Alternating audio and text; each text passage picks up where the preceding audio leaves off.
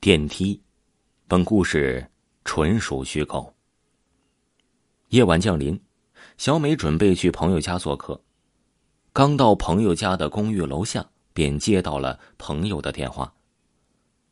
电话那头的朋友说：“这个时间一定不要坐电梯，要走楼梯上来。”小美正有一些疑惑，朋友那头似乎在忙，所以挂断了电话。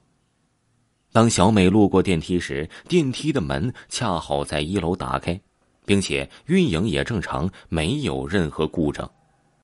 有电梯不坐，走楼梯，一定是小童在整蛊我。上去，我一定要教训他一顿。小美嘟嘟囔囔的走进了电梯，按下了朋友小童所在的六楼。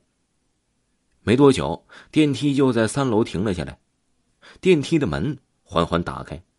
小美等了一会儿，但是没有任何人进来，门外也没有任何人的身影。小美看着阴森的三楼，心里立刻紧张起来，赶紧连按几下六楼按键，可电梯始终是没有反应。而这时，一只干枯、没有一丝血色的手伸了出来，修长的手指上有一个骷髅的戒指。把电梯楼层按到了负一层，看得让人毛骨悚然。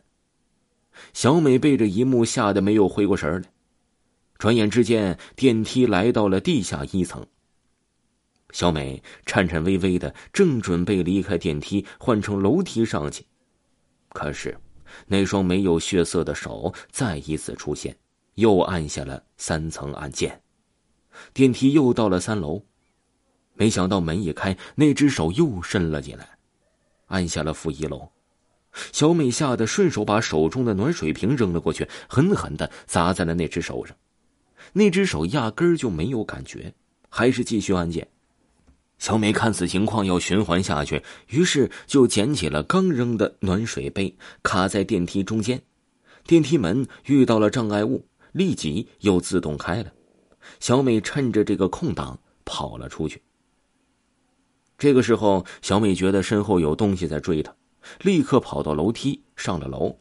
她慌慌张张的来到了六楼朋友小童的家，疯狂的敲门。随着门敲响，小童打开门，可小童把小美拒之门外了。小童紧张的问小美：“你，是不是坐了电梯？”小美很奇怪，小童怎么知道坐电梯这件事呢？小美一低头，发现自己手上戴着的那枚骷髅戒指。第二天，小美没来上学，听小美妈妈说，小美昨天晚上就回来了，把自己锁在了屋子里。今儿一早，就发现她失踪了。一周过去了，小美还是没有被找到，但小童家的电梯又出现了一双新的手，手指上也戴着骷髅戒指。在同一时间，按着电梯的负一楼和六楼。